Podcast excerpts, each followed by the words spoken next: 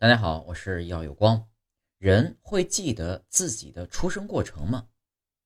深呼吸，现在仔细回想一下，你还记得自己一周岁生日时的场景吗？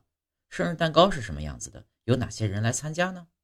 别回想了，就算你想破脑袋，也不可能记得。这种现象啊，叫做儿童失忆症。放心，这不是一种疾病，几乎每个人都不会记得三岁前的事情，包括你是怎么来到这个世界的。早在1899年，西格蒙德·弗洛伊德首次创造了婴幼儿健忘症这一术语，现在呢被广泛称为儿童失忆症。过去很长一段时间，人们认为失忆的原因是负责记忆部分的大脑尚未发育。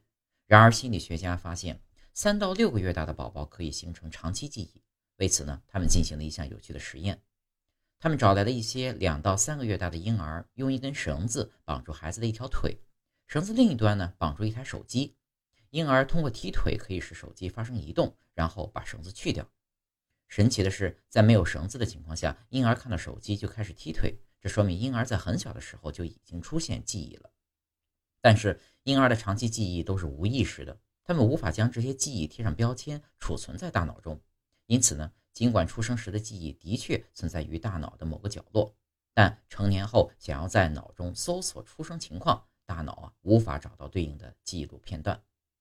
影响记忆的另一个关键点是，婴儿时期我们没有语言的技能，我们无法将当时的所见所闻编码成语言。